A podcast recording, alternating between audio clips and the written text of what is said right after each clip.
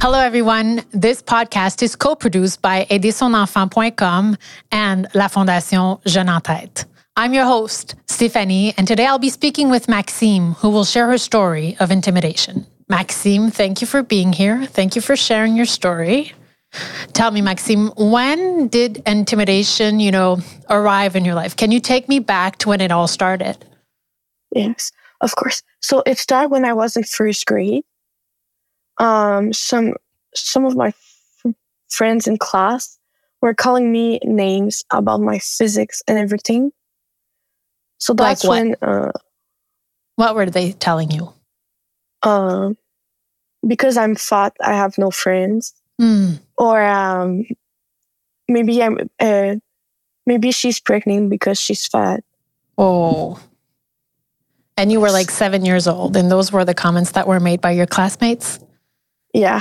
That's a lot to take in. How did you receive those comments? What was the emotion going through you? Uh, when it first happened, I thought it was normal that some people were talking to me like that because it happened a lot.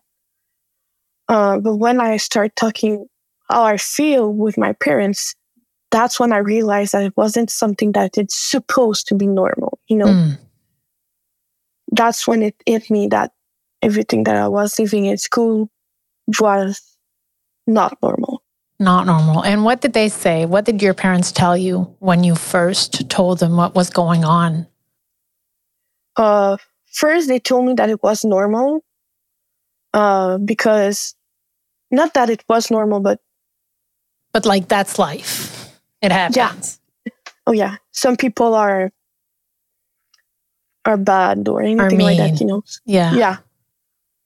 That's when it hit me that everything that I was going through at school wasn't normal. It wasn't normal. So, what happened in primary school to make things stop?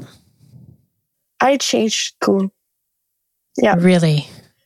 Uh, when I was in fourth grade, I decided to tell my parents that I want to change school. And actually, it was one of the best decisions that I took in my whole life. Wow. Good for you. Yeah. Good for Yes. you. So, it came to that point. Yes. And because, yes. No, no, go ahead, please. Uh, because when I first arrived at my new school in fifth grade, um, I actually knew some people uh, already because my neighbor was going at the same school. So uh, he really helped me going through some tough time in my life. So I think when I f- I found out I was going at the same school as him, uh, I got some courage that happened to live in me Hmm. and I love every moment that I had with him. So And you probably realized then the difference between that school and the other school. Oh yeah, Yeah. that's a big difference between the both of school. Yeah, but then, you know, high school started. And I guess Yep. um, it was hard actually because, it was a, new school, new people. yeah, and people are really mean in high school. You know, it's Yeah, not the are. same meanest thing that they were saying to me in primary that they are saying to me in high school. Oh, yeah. In what way is it different? uh, they weren't saying to me directly the commentary that they were saying about me. They were telling their friends about it. And when I was going to the walk in school, they were, I was just hearing what they were saying. So that was really hard for me to take it because they didn't have the, the courage to tell me in my whole face. Oh, okay. So the, the image that I have is this is so you're walking in a corridor and you hear them. You know it's about you, but they're not telling Yeah. it to your face. Is that correct? Yeah. Yeah, exactly. The way you were intimidated in high school was different. How did all of that affect your mental health? um, I had, um, with all the intimidation that I was living through primary to high school, I developed a eating disorder. Actually, You did. uh, yeah, and it was really hard living with that because you know, I was eating, and after that, I wasn't feeling so well. So that's when it hit me that everything that was going through in my life affect me a, more, a, more, a lot more than I was thinking it was. Mm. Um, stress, anxiety. Um, I had trouble sleeping. I had trouble just living a day with my friends because of that, because I thought that sometime they were going to call me I was fat or anything when they weren't going to, to do that. You know, they're my friends. Mm. So you were hyper vigilant, I would say. Yeah. In a, in a hyper vigilant state pretty much all the time. Yes. Well, that's very exhausting. That's exhausting. Yeah. So, what else happened? Are there other things that you stopped doing that you were doing before? Yes. Um, my physical education class, I wasn't going to go there. Or when I was going to go, I was just uh, on the bench every day. So that wasn't really fun to do. So you were trying to avoid the comments. Yes. I'm sure you dressed a certain way as well, or tried to like yes, hide. I wasn't or... wearing. Yes, uh, yeah. jogging. Yeah. Uh, no t-shirt, no shorts. None of uh, that. Just hoodie.